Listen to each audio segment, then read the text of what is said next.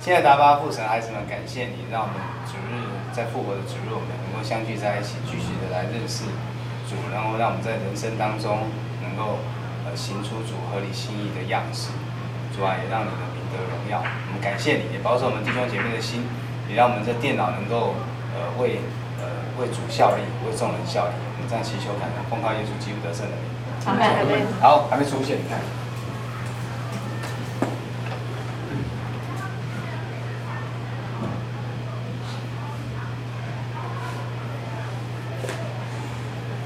正在搜寻所有来源。好，那我们今天讲的这个，不晓得大家对我们这个基督教伦理学的概念是什么？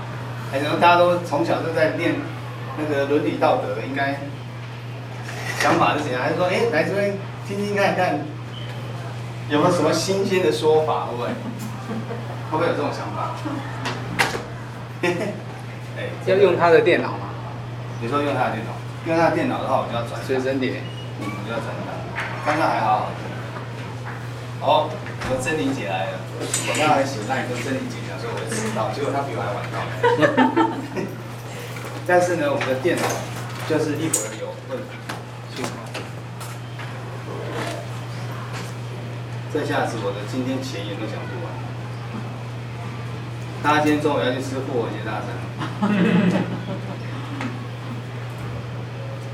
你看他就是想要读到，不想读到。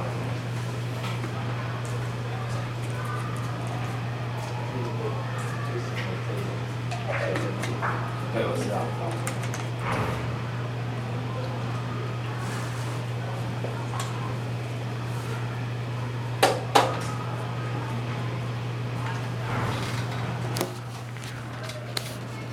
我本来看只有八七位同学而已，所以今天是大家又在报名。心情超紧张，哦，不能再动它，不 然等下只能手轻轻摸。我先把前面的电灯先先关掉。哎，还是够亮。可以，可以啊，可以的，可以。嗯。我们看一下效果怎么样？这样会再好一点。有。还是觉得太亮？可以啊。还好，我我们下一次哈，可能就排个桌子，就是可以有一些桌子哈，然后我们大家就是可以可以翻翻圣经或者是。比较好写东西。我们今天要讲啊，哦，我刚才有讲，就是说今天会来听这个基督教伦理学的。我在想，应该不是，应该不是比较没伦理的人吧、啊。因为我们从小到大，我们都是怎样？我们都在学，对不对？都在学伦理。你还没信主之前，或者是说你从小就在爸爸妈妈就带来教会，教会的主日学的熏陶。其实你，你受到的不同的什么？其实有不同的价值观。你可以感觉得出来。假如说你是半路出家的，哦，我现在说的半路出家就是你长大才信主，跟你从小就信主的，其实你的什么，你的 background 的，的概念是不同的。可是当你从小就是在教会长大的时候，其实你到社会上或者在学校念书，你其实会发现教科书的课本讲的东西其实不完全跟圣经上的观念，就是人生处事的道理的观念是 match 的。对不对？我们以前像我大一才信主的，所以以前学的时候都学什么？我们小时候学公民道德嘛。嗯。那长大一点，国中就，但小学也会念一些什么古文，然后国中、高中的时候就开始念什么？念那个什么《论语》《孟子》。对对，对不对？那比较认真一点的还，我们课本上高中还有什么？还有《大学》《中庸》。嗯。等于说四书六经嘛，或五经嘛，对不对？对，呃，会会会背吧？对，大学、中庸、论语、孟子四书，他是从他是从明朝的那个新儒家的朱熹定下来的。假如大家有有有，我这一次就是再回去 review 了，因为以前会背，只是有点忘记。那当然五经的话就是什么？春秋易礼，呃，那个什么，呃呃呃周呃什么，呃易经礼经。我看一下，春秋、春秋易礼乐，还有什么？诗书易礼乐春秋啦，哎，诗书易礼春秋，诗书易礼春秋，但是后来又加了乐经，所以变成六经。本来是四书不是五经吗？没错吧？对，是不是大家哦？这什么老师在讲这个什么传统论语？我现在讲就是影响你们大家最深的就是这些东西，尤其是孔孟学说、儒家思想，对不对？那、有些人读多一点，还去读什么？还去读《易经》《易传》《周易》，其实就很多什么人生的大道理，哇，讲的这样子天花乱坠。其实讲的还真还蛮有道理。可是我们传统上来讲，比如说我们在还没成为基督徒之前，我觉得还没听到福音之前，我觉得听到福音的时候跟没有听到福音，因为为什么福音是讲说你是有罪的，对不对？你是不是很能很难接受？我不晓得啊。从小到大都没有啊，我很能够接受啊，因为大家都说，其实很多人跟你传福音的时候都是讲恩典，恩典讲爱，讲爱，讲很多哦，你就是讲被骗进来了，他骗进来之后才发现说，真理不要打我，骗进来说，哎，原来基督教这么多什么，这么多无为不为的，对不对？还有什么罪啊，讲罪啊，哦，大家罪，然后就开始想很生气，为什么我有罪？或者是你一开始听到有人跟你传福音，就说啊，你有罪。然后你就会想说，我从小就当模范生，我都读那个四书五经，对不对？对。论语孟子我还会背，我养不，养不什么？愧于天，不作为地。凭什么说我有那个，对不对？所以这个就是我们的传统的思想跟基督教的思想、伦理思想其实不一样。那基督教伦理思想其实它是跟神学是非常的密切，所以有些我不是我不是神学院的，我也没读过神学，哦。我圣经是，我甚至圣经可能都没有读的各位多，好，可能没有读的各位多。但是这一套方法跟什么，跟我们的什么，跟世界上的这个伦理的方法是有很大的差异的哦，很大的差异。所以我才会在一开始在那个课程简介的时候讲到说，讲到什么基督教行不行，对不对？哦，基督教到底行不行呢？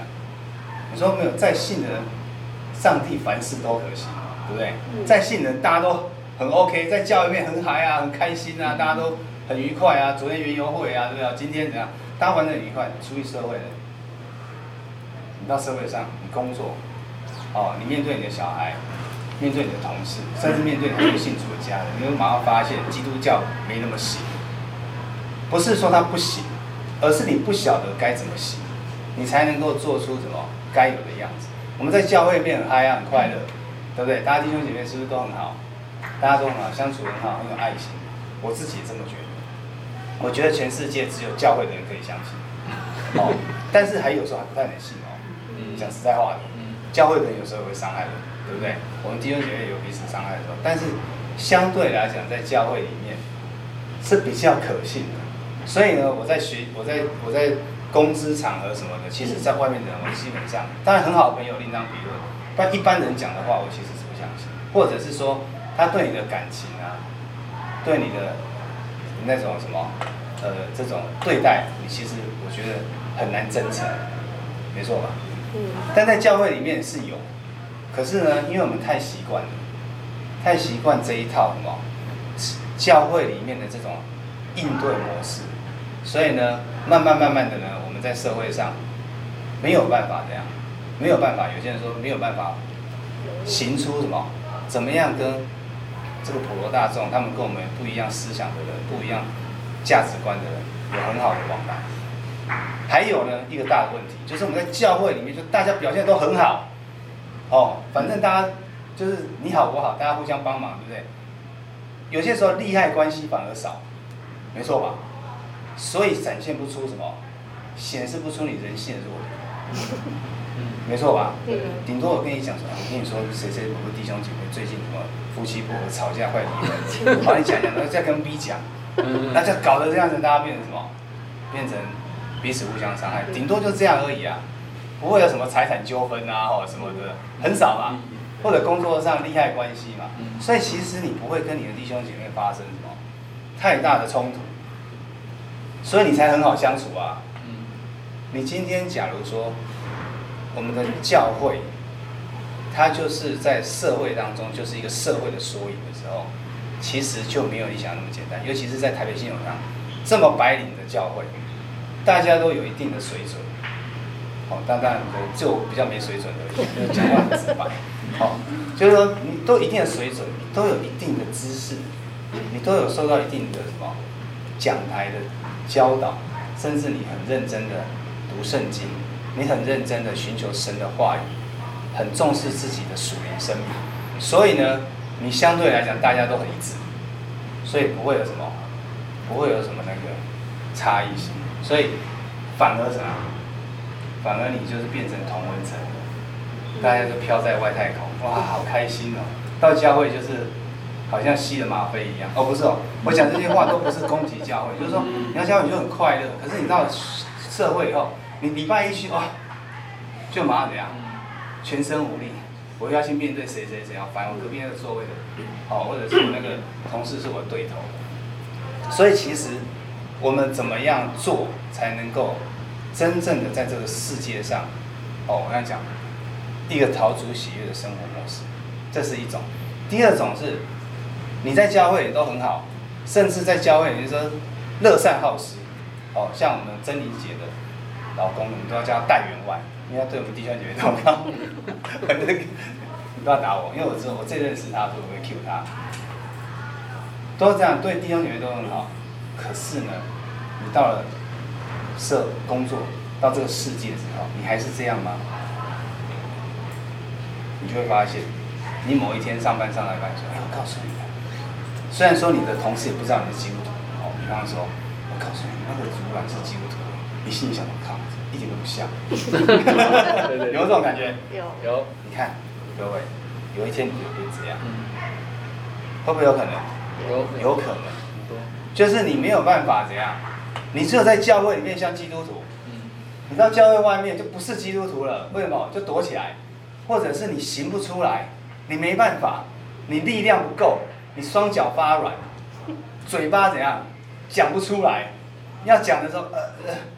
对不对？要坚持的时候坚持不下去，所以呢，这就是我们为什么基督徒没有在办法在社会上发挥影响力，没有办法怎样，在在在这个世界看，我们从我讲很多前言的废话了哦，你可以看欧洲，哦，从他们什么野蛮人什么海盗维京时代，哦，然后英国人这种什么蛮蛮族开始归信基督教之后，你看他们进步。再经过宗教改革，十五、十六世纪，加尔文、路德、马丁，呃，不是马丁，对，路德嘛，哦，路德跟加尔文，十六世纪改革，改革之后，宗教改革之后，他西方文化有一个很大的跃进，跃进之后呢，十七、十八世纪就什么启蒙运动，十八世纪就工业革命，没错吧？各位有印象吗？好，十九世纪就有新的基督教思潮。但是呢，接下来呢，二十世纪西方基督教世界就这样，就就堕落了，对不对？你看什么东西都出来了，很多的思潮出现，所以呢，最后还是怎样？还是败给这个世界。哦，所以呢，我们今天就怎样？没有重点。我们 我刚刚讲那么多哈，就是讲，所以呢。我们基督徒第一个，今天基督的伦理学呢，我今天是前言，之后我会会跟各位讲方法，先讲讲前言目的，然后就方法，好方法的方法就是说你要怎么做伦理道德判断。不过这边有很多都是资深的那个的那个弟兄姐妹兄长们哦，知道伦理判断，我看可能你比我还会会判断。不过我呢，我是就什么，就这个，就这个。圣经上的精神来，来跟大家分享怎么判断。然后接下来的几堂课，我们总共八堂课嘛，还会跟各位分享，就是从那个呃宗教改革十六世纪之后到近代，有哪一些比较有名的神学家，他们对于基督教的伦理精神有一些见解，然后这些见解呢，能够帮助我们做道德判断，做正确的判断。哦，我不敢说我现在讲的都正确，但是你当下的时候的判断是不是符合圣经的原则，是不是符合上帝的心意，这很重要。你说圣经上讲很白啊，就是怎样怎样怎样，就是说人家打你左脸，来他右脸就给他打一下，是不是这样？耶稣说的，你要不要这样做？怎么实？怎么什么？怎么 practice？你要怎么去操作？耶稣所讲的话，然后上帝所颁布的诫命，这个就是都含在什么基督教伦理学里面的阿里阿扎的全部都在里面。所以其实，在什么，在教会的神学的的的这些呃教导，当然我们在主日的讲台里面的神学教导是没系统性的，然后是零散的，所以你就是需要怎样？你长期的熏陶之后，你会建立你自己一套的什么伦理道德，以你的基督教信仰为背景的行事风格。我各位，我这样讲明不道理，各位自己想一下。你自己心里有把尺，这把尺从哪来的？你说天上掉下来的，这把尺就是怎样？就是上帝，你信了上帝之后，圣灵在你心中放下的什么？或是或非的那把尺。可是这把尺，假如说你搞不清楚，就是说你其实没有很了解，你没有这么懂，你就会模棱两可，力量不强，所以你就容易怎样？一直退后。那退到有一天的时候，这把尺不见了。好，好，在彼得后书里面讲到说，彼得他讲哦，彼得我们都知道他是一个。什么渔夫，他其实没有什么学问，他顶多就是从小听爸爸妈妈讲的圣经上的旧约的摩西五经的什么的这一些，这个。这个。幻灯片我都会给。给各位，所以你爸爸可以不用不用拍起来，我都会，我都会后我都会传给大家。等到那个奈，我们到时候建立一个奈群组，我会把我在上课之前会先把幻灯片给各位，顺便把题目丢给大家，回去可以大家可以想一想。哦，彼得他其实就是一个什么平民老百姓，可是他他在圣经上他当然有彼得前后书嘛，那他当然讲道也很有力量。其实都这些都是来自于什么？都是来自于。圣灵给他的能力，上帝给他启示，以及他在耶稣基督身上所学到的，没错吧？就三个嘛。他跟耶稣跟三年半，耶稣离开的时候，圣灵降临，他得他得到什么？他得到启发嘛，对不对？因为耶稣说圣灵会让你们想起我我可以讲过的话，所以圣灵也会让我们想起上帝或圣经上跟我们讲过的话。再来就是说，他从小受到一些什么基本的什么犹太人的犹太教，一开始的什么，应该说，呃，犹太人的经典摩西五经，他上面写什么？他说耶稣基督仆人做和使徒，呃，做耶稣基督仆人和使徒的西门彼得写信给那因我们的神和救主耶稣基督之义与我们同得一样宝贵信心的人，哦，上帝赐给我们信心，愿恩惠平安因你们认识神和我们主耶稣。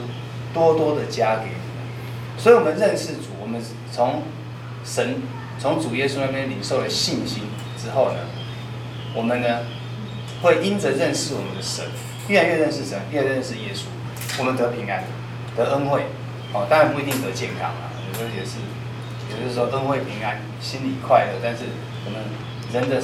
健康啊、寿命啊什么，其实际遇都不一样，上帝。已经将一切关乎生命跟金钱的事赐给我们。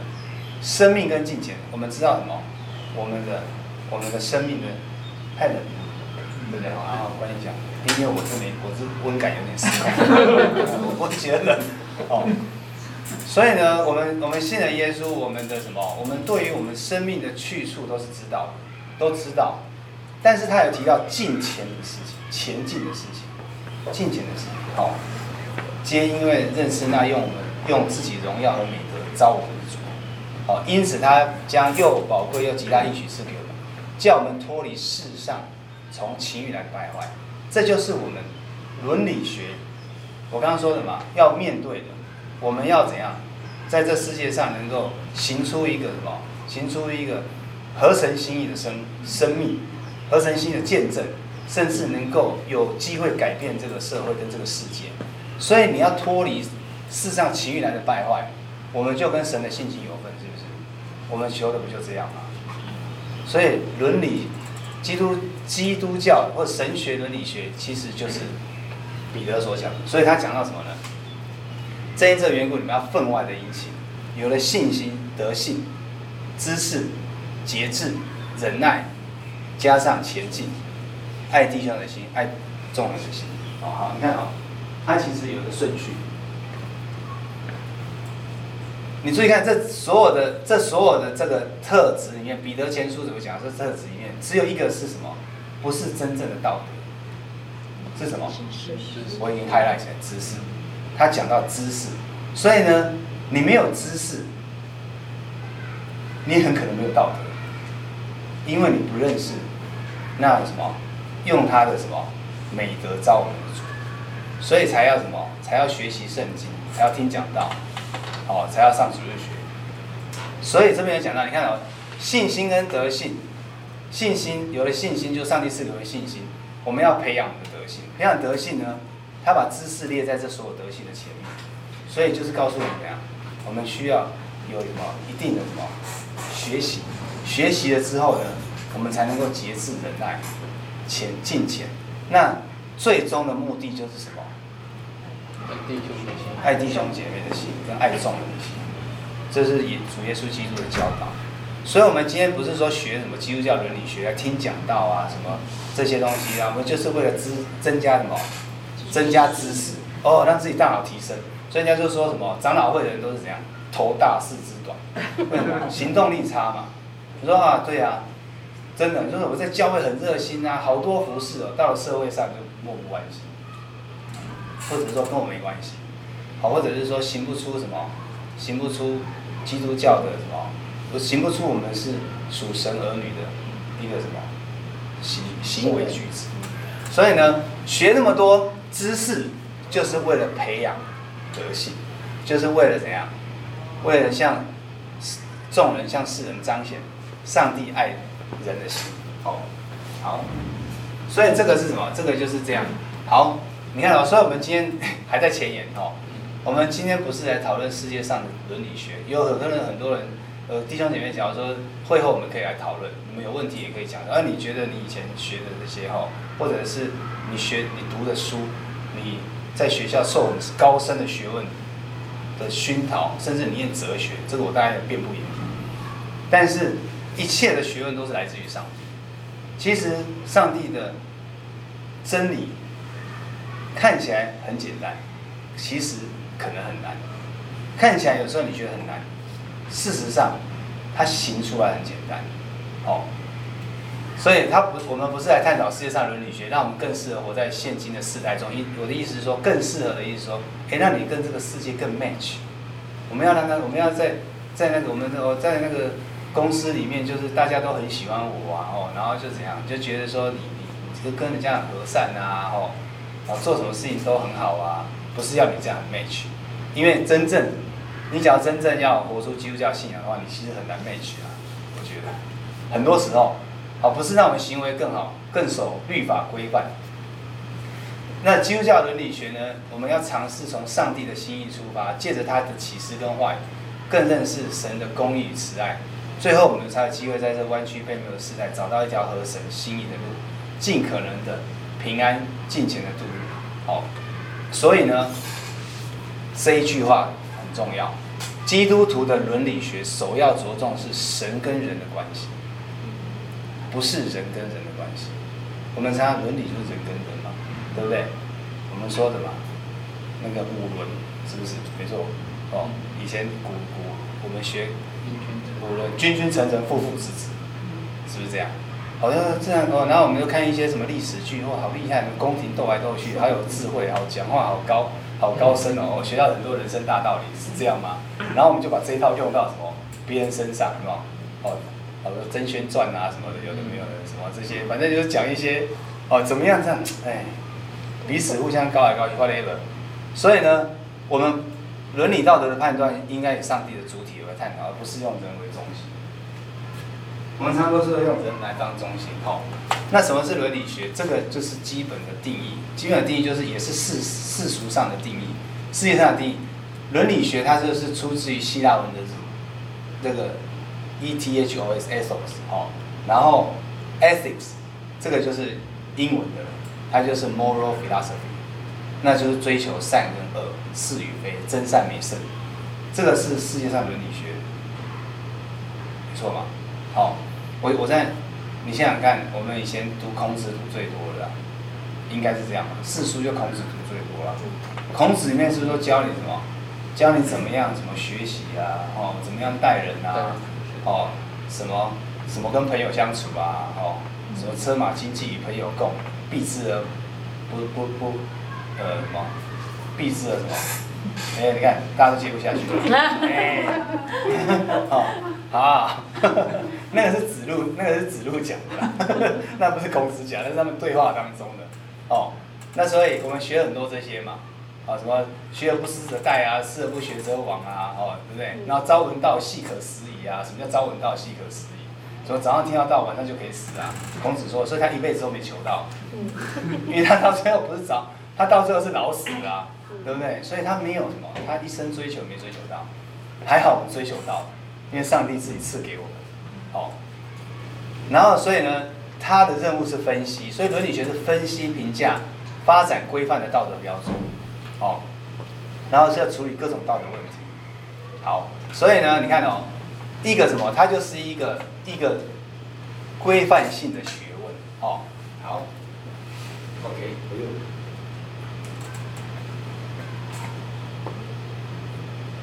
好，什么是伦理学？所以呢，规范，刚刚讲到的伦理学，它就是一个什么？一个规范，规范你怎么样做才是对的。所以彼此之间就一定要规范，一定要分际嘛。比方说我我我我跟你虽然说是弟兄姐妹，但我不可能超过那个分际嘛，对不对？比如说跟你讲一些讲一些可能不该讲的哦，或者是跟你什么借不应该借跟你借钱，跟你借钱诸如此类。我说就是一些什么行为规范。那这样讲的话，就是哎，那这样的话，君子止于就是说所谓的我们就是这样礼尚往来，是这样吗？哦，是这样吗？好。所以规范有规范的时候，就可能会有什么？你一旦有规范，就会发生什么？就会有犯错的时候，你就会可能会有法则。所以世界上的伦理学，它推高一点，就变成伦伦理学，其实它是比较高的哦。伦理是比较高的行为学标准。一般来讲，在这世界上，行为学标准，法律在这里，对不对？法律是最低的嘛，规范你不要犯罪而已。不要做到这个，关键就要去关那种伦理道德在这里。好，但是呢，我们基督教的伦理学，或者是耶稣基督的教导在哪里？他在这里，他是最高的，因为他还牵涉到什么？心的问题，思想的问题。好，可是一般来说，伦理跟法律是规范不到这里。所以耶稣说什么？我实实在在告诉你们，所有犯罪的就是罪的。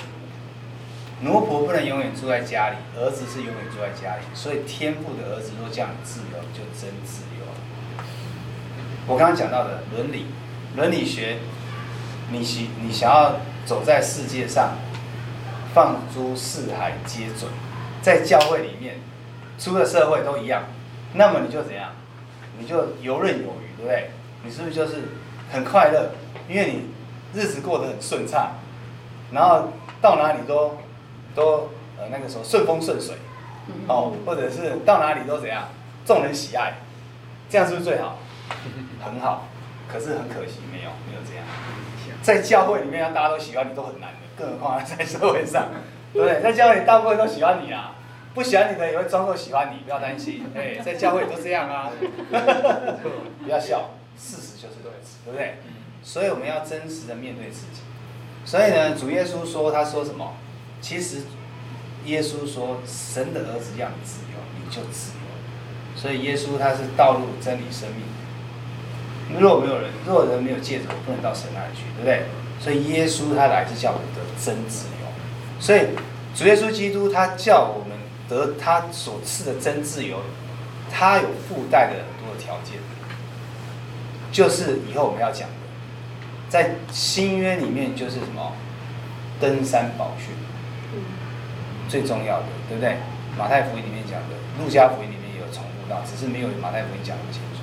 登山宝训，在登山宝训第五的马太福音第五章登山宝训下面有一连串耶稣基督的教导，大家回去看一看。好，我们下次以后会有机会讲。这就是真正的真自由之道。其实它在上面的规范，不是我们所谓的法律条文的规范，或者行为伦理准则的规范。你看耶稣基督给我们的教导。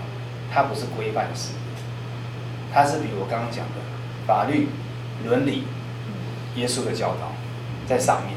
当你追求一心追求耶稣基督的所谓的这种他的最高的什么这种教导，以及我就刚刚讲的，其实就是真正基督教伦理学。那么你就真正自由，不是要你去学 follow 什么规范什么规范。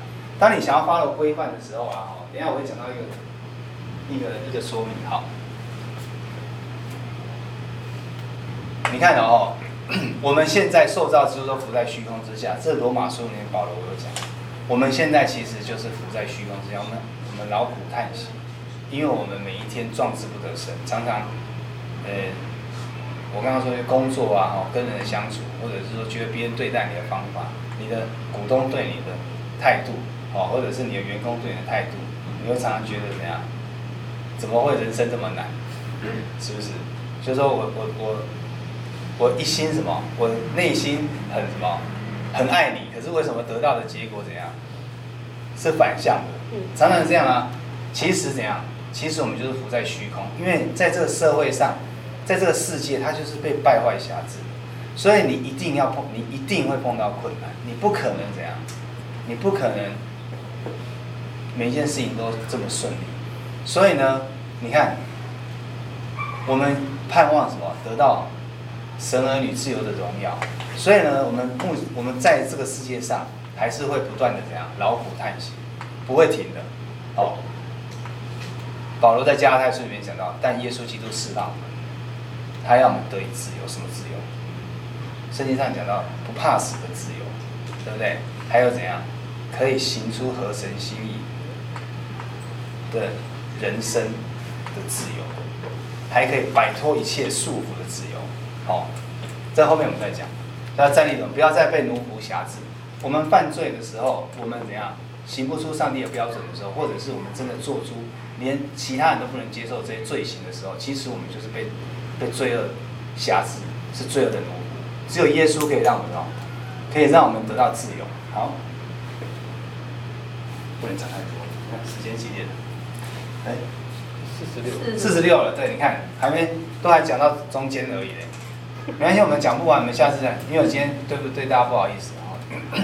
那基督教伦理学有神学家有一些看法，是研究人类行为如何受到神的行为所决定的科学。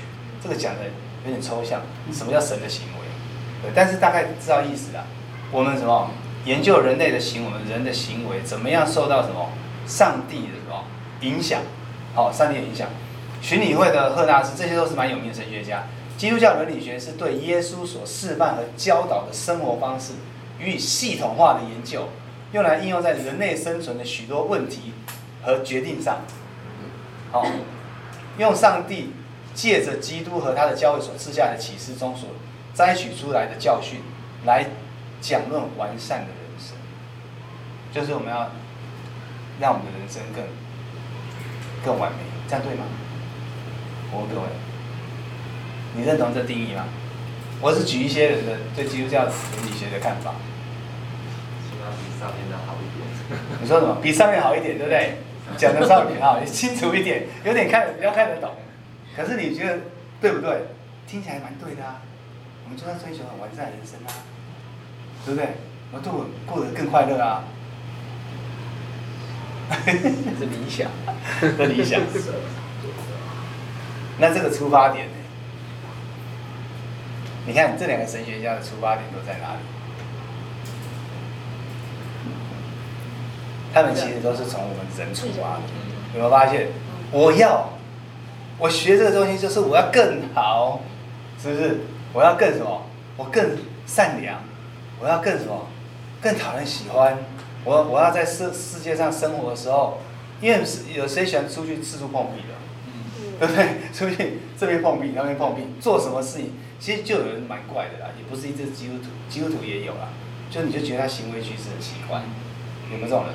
有。就老是觉得说他怎么做就是怪，说不出的怪，怎么会有这种？价值观、思考模式的人，讲话也是你让他颠三倒四。哎，世界上就有很多这种人。好，我现在就说了，这些都是要我们怎样？要得什么？就从我们出发，我们要更好。上帝来帮我，我学这个我更好，是不是这样？好。所以有一个神学家讲了一个跟人家很不一样的，大家都认识他吧？潘霍华，哦，狱中书信，哦。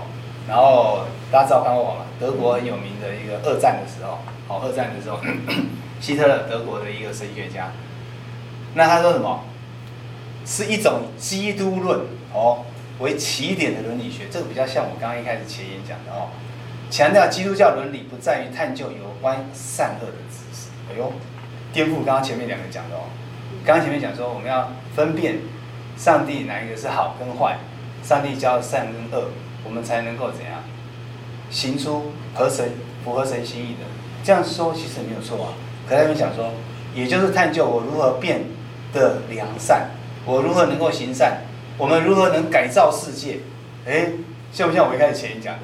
有像哦的知识，因为这类的知识是以人或世界为起点，表现出人类的骄傲，忘记神，忘记上帝是终极的智者，所以他主张什么？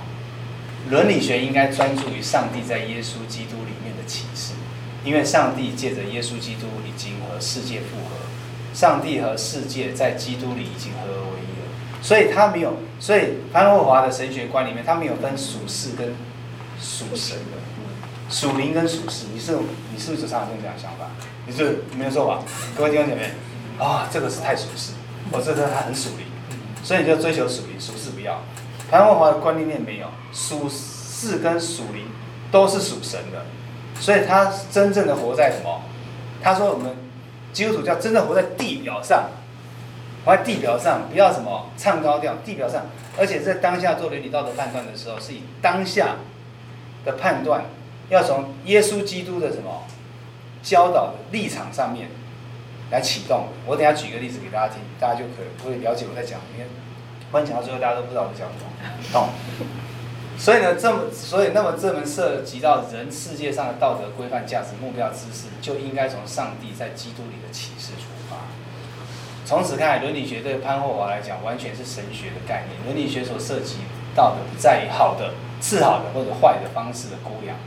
伦理学的意图，完全在于要描写基督如何在世界当中可以被具体看见。据此，基督论和伦理学。对方法是一体的两面套。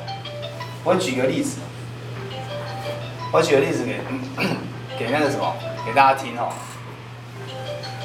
我看的参考书籍上面有一个举例，就是说，今天有一个学生哦，在课堂上哦，然后老师们问每个同学说：“哎，你们的那个什么爸爸妈妈对你们好不好啊？爸爸有没有常常就是呃回家哦，然后呃照顾妈妈跟家里面的人啊？”哎，企业在想看过的，好，然后呢，学生们都回答，每个都照实回答，但其中有一个小孩子，他呢，因为什么？因为爸爸是什么？爸爸有酗酒的习惯，所以他有回家会打小孩，会打他，然后他就回答，他就回答潘华举的例子，他就回答，他就老师问他，他就回答说，没有，我爸爸对我很好，我爸爸对我很好，好啦，我们是不是让他撒谎？没错吧？那对我对你来讲，你心里面觉得这样对不对？以我们基督教信仰，好，真理姐说不对。好，我们这位哥黄修，黄 黄修，黄黄修，黄修哥，他我们活水还记得对不对？对对对，活水还记得对对对，黄修哥也觉得不对。好，还有没有人？没有人敢讲对啊，你看，对不对？没错，大部分人，所有的人都回答，说谎是不对的。对不对？说谎是不对，没错吧？因为不对，就马上违反了什么？不能做假见证，实践不能做假见证。对。但是潘霍华说他没有错，你知道为什么吗？潘霍华就讲说，在当下他做这个，当下学生坐在这里回答老师说没有啊，我爸爸对我很好。他这个当下的处境，他回答，假如说他是基督徒的话，他这样回答，他的确犯了什么？我们圣经上教导不能说谎，这是他当时的处境，他回答了。而潘霍华说，为什么他没有错？因为呢，他怎样？因为他做了另，他撒了这个谎，他做另外一件事情。他什么？他去保全了世人对他爸爸的什么看法？保全了老师对他的看法，保全了身边人对他看法，社会对他看法。纵然他父亲有犯错。但他保全他的看法，他是出发自于什么行动？爱，爱他爸爸的行动。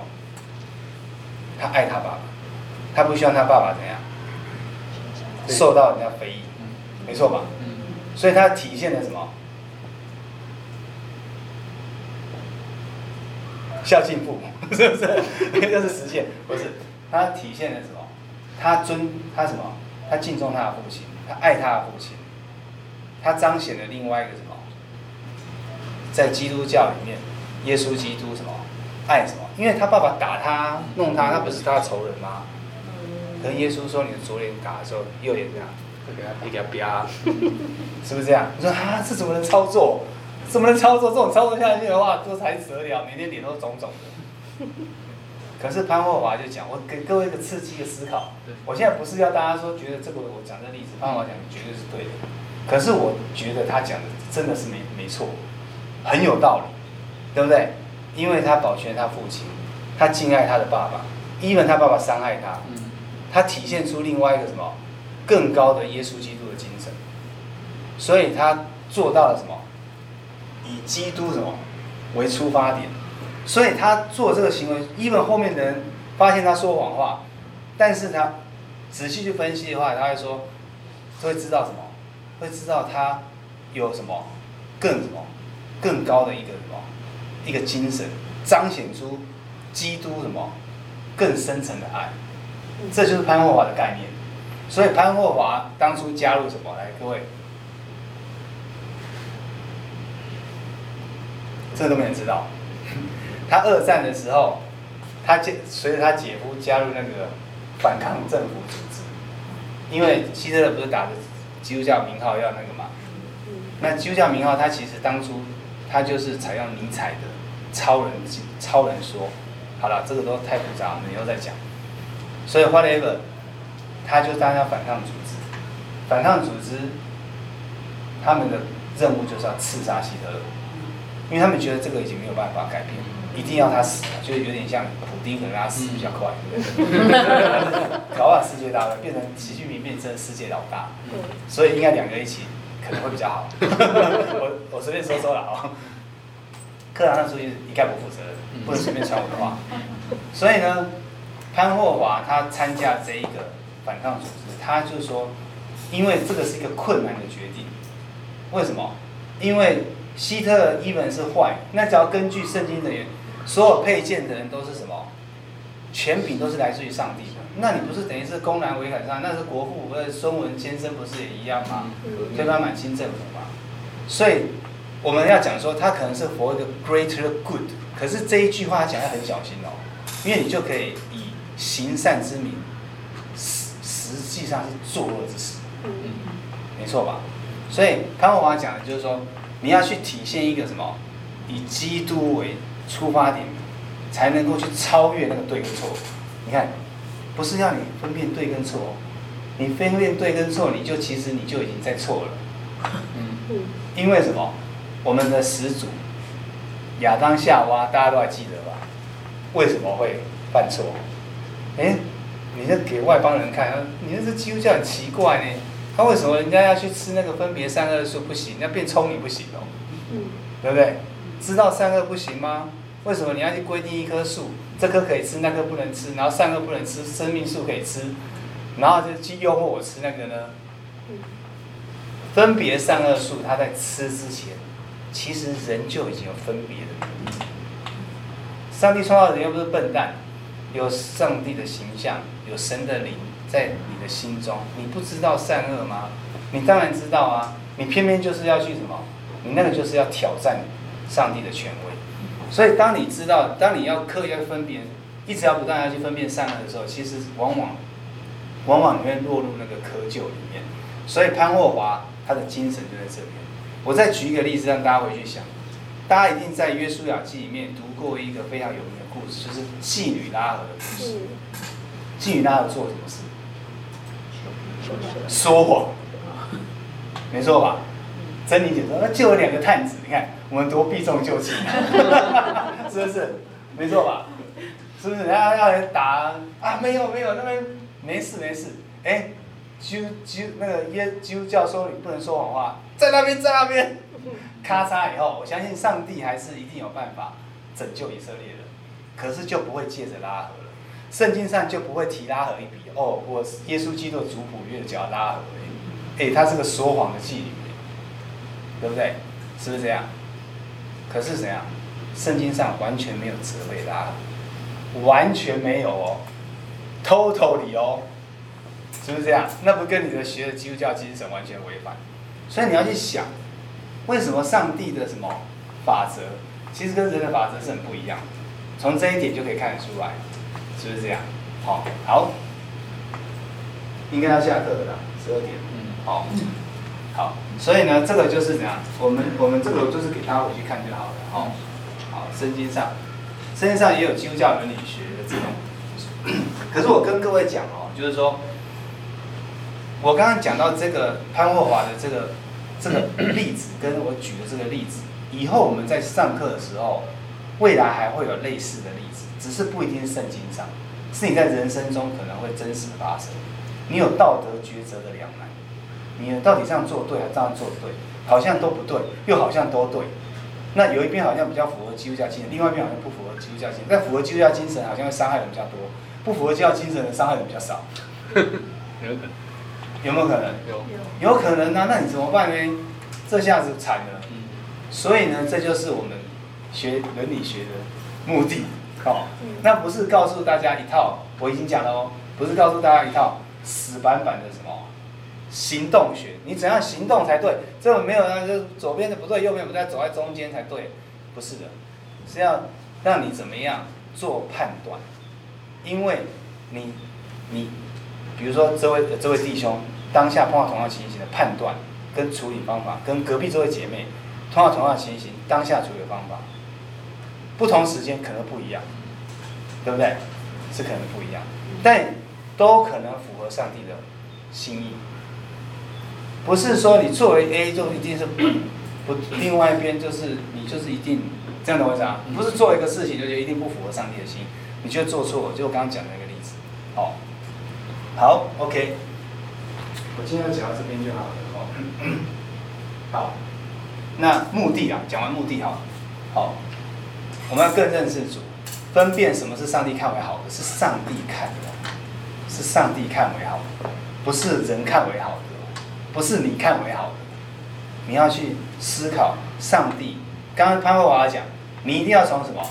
上帝在基耶稣基督的什么角度的立场出发，怎么样才是最符合什么？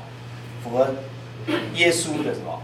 教导跟基督的精神的那一套法则，你说这样还是很抽象，没关系，我们以后课慢慢讲，慢慢讲，大家可能从抽象变得比较具象一点，好，然后能够活出创造者的心意，在世上如何在世上过日子，好，然后在一切大大小小处境上能够知所进退，然后做出讨神喜悦的决定跟行动，好，然后呢，传福音的时候更能切入，我这边都有一些超连接啊，但是因为我手机好像没办法按超连接。看哦，可以，哦，就是说，你看哦，我特别在这个再讲一些就好。我们常常怎样？我们常常在在教会之外传福音，其实我们真的传不出去，很难传，讲不通，没切入点。很多时候是自己没见证，哦，这样懂我意思啊？说不出来，因为怕说出来被人家发现你是基督徒。那因为你急着做了一些。好像不太好的事 哎？我真的说，真的是这样。大家好好心里想一想，我常常都每天都要检讨我自己。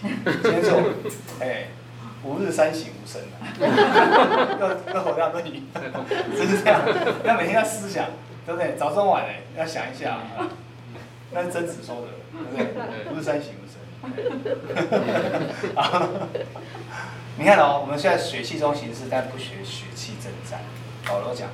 我们不是别的血气，但是我们真的是属血气的，所以常常会怎样冲动行事。但我们真正的兵器不是属血气的，是上帝赐给我们，是大有能力，是圣灵。所以呢，要将各样的计谋、各样男主人认识来至高至高之事一概攻破。所以，其实我们在传福音给别人的时候，除了我们自己没有见证之外，有见证另外第二件事情就是，其实我们不晓得，我们不够娴熟上帝的。在耶稣基督里面的心意，也就是设，也就是所谓的基督教伦理、神学伦理学。所以你他跟你讲一些人生大道理的时候，讲不他，只要讲一说，哎，宗教都劝人为善啊，不是吗？嗯。我信佛教也可以啊。嗯。我信道教也行啊，我还是信儒家的，是不是这样？嗯。那这样你就讲不下去啊！你说你看啊，你们基督徒也没有比人家好啊，你看证严法师很好，捐好多钱哦。嗯。你又讲不下去，对？为什么？因为你讲不出什么，基督教到底哪里比较怎样？哪里比较不一样嘛？那、啊、你就开始要讲说啊，我们基督徒的上帝赐给永生啊，他真的对永生一点概念都没有，他也没有，他也没有感觉啊。那你怎么去传福音呢？当然你说，哎呀，那个志尧你讲这些东西，好像讲的一副我们很没用一样，不是，这些都有用。你讲久了，上帝还是会用这一些，只是呢，他的是就人来讲，血书血气。你用血气的方式，你就会事倍功半。我们只要能够更了解的话，我们有可能事半，可能功倍。求的就这样，哦，所以呢，将人的心意夺回，让他们都顺服基督，哦。好，OK，所以呢，再就是为我们为基督的真理做见证，好，好了，我们今天上这边，原则上哦，我应该还有。还有很多，但是我觉得还有一个重点，哎，这这这好像都还在。你为什么是循环？哎呀，后面好好看的照片都没给你们看。最近又去了一趟土耳其。哦。我下次再讲这个好了。好，讲这个性望爱。好，我们就要上到这边。下个礼拜啊，哈。呃，会紧接一堂，然后再下礼拜又又停课，因为这一那个这一季只有八堂课，嗯，因为因为这个课很难准备，我准备一阵子，脑袋瓜都快烧坏了。我晓得今天大家我讲完，大家有没有有听懂在讲什么？我讲完出去更没伦理，完全没有伦理。就是说，我希望让大家第一个了解什么，基督教伦理是在讲什么。该怎么样角度出发，而不是只是从我们自己的想法，我们怎么样学到一个更好的伦理学，然后怎么样过更好的事，然后再来就是说有没有什么方法？哎，还有挂表哈，有没有什么方法？哦，然后刚刚我讲到的目的嘛，目的就这样，然后接下来下一次我就会跟各位讲概念，目的我讲概念，概念之后会讲到方法。不是叫大家写功课，方法，然后好像很多方法，什么方法？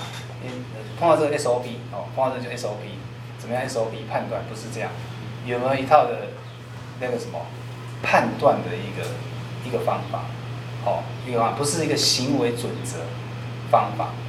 然后再来就是会讲到，再来就是会讲，一直跑出我教课，下次会讲到哦这个。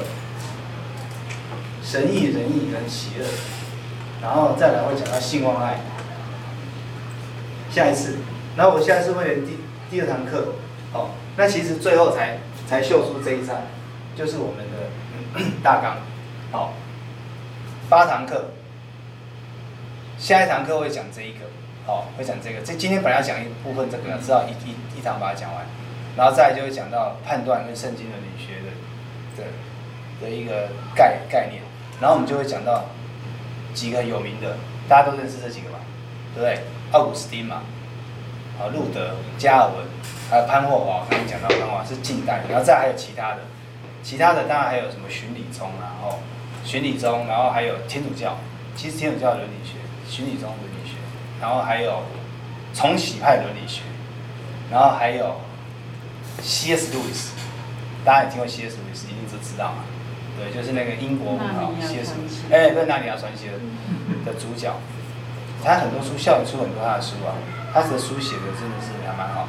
从一个文学家的的角度出发的基督教伦理学，他是另外一种看法，而比较不能分分类。但自古以来，大概就这几这几个人来左右我们哦，我们的基督教伦理学的判断方式。我们尤其是受到加尔文，我们。我们长老会、长老宗、加尔文一部分路德，加尔文跟奥古斯丁的是占很重的比例。大家现在每天做的判断，每天的想法，还有你觉得怎么样才是对的，怎么样才是好的？你在教会里面，其实你的所有思想，除了世上那一套，其实有些时候你脑中会跑出世上那一套判断方式。这样的话，这个不管之外，你在教会里面的判断，根据你的圣经的的知识的理解，很多时候其实都是来自于奥古斯丁跟加尔文。哦，这样我们会再讲到。好，还好只只只也停在十分钟。OK，那我们就我们就呃，今天这堂课就结束。那下礼拜我会尽量准时。哦，不好意思，真的。好，我们一起祷告。亲爱的阿爸父神，孩子们，感谢你赐给我们一个美好的主日。主啊，今天是复活的主日。主啊，求你将复活的生命赐给凡你所喜悦的人。我们的弟兄姐妹，主啊，求你用圣灵浇灌他们，让他们认识主的丰富，认识在呃这些圣经上的道理，以及在世上我们怎么样靠着主，够过每一天呃属主的日子，讨主喜悦的。的行动以及呃思想模式，主啊，你帮助我们，也看顾我们每位弟兄姐妹，呃，回到家中，回到工作岗位，主啊，你都赐给他们力量、聪明，让他们做正确的判断。你这样祈求感恩，奉靠耶稣基督得胜的。本来我还有一个题目啊，哈，我刚刚讲到就是说，哎，问题这个没有传上来，因为没有连线。问题里面我谈到提到就是说。大家回去想一下，你信了基督教之后，你有没有觉得你更自由？还是你觉得其实一点都不自由？你说没有啦，怎么长老还是问这问题？哎、啊，这上面就那个圣经上就写说，我们会更自由啊。我觉得你要好好的想一想，要好好想一想，不要说，因为我们就很习惯什么，我不要说虚伪了哈。我们常常没有真正的去什么面对自己的信仰，面对自己内心的那一块。所以我刚刚有一张图，内心的那个邪恶属世，你没有，你没有真的面对，你就常常就用，就用什么，就用这个你在教会里面学到那一套基督教精神跟概念，或者逻辑思考方法把它盖过去，你就觉得说，哎，没有啊，就这样了。嗯。你要真正的面对自己，你才能够怎样？自由，嗯，真讲，自由，对，你才能够得到真自由。所以我那个题目应该是写说，哎，对，他是分享。你觉得你信了基督教以后，你觉得有更自由吗？或者不自由？分享你觉得哪些地方你更自由，然后哪些地方你不自由？你来想一下，有吗？我我们其实有更自由的地方，有，也有变得比较不自由。比如说每个礼拜都来主。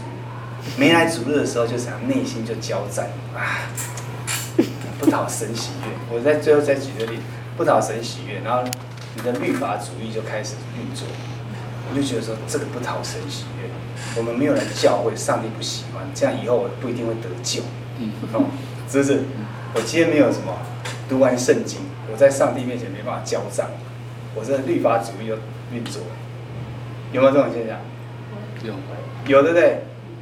很不自由。嗯，好啦，我自由啦，反正我信主有什么关系？我就在家里自己上网就好啦。自由到一个程度怎样？因为，因为什么？上课说我们要真自由啊！耶稣基督说：“我释放你，你就真自由了。你甚至什么都可以做，很自由，是这样吗？”所以呢，我在家里聚会也是聚会啊，对不对？到哪里还不是都一样？这是自由吗？很自由啊。所以你要想一想，哦，自由不自由？哎，像圣经上刚刚讲的，耶稣说：“你若是什么信我，那么什么神儿子所赐给你的就是真自由。”好，OK，今天上这边，谢谢各位。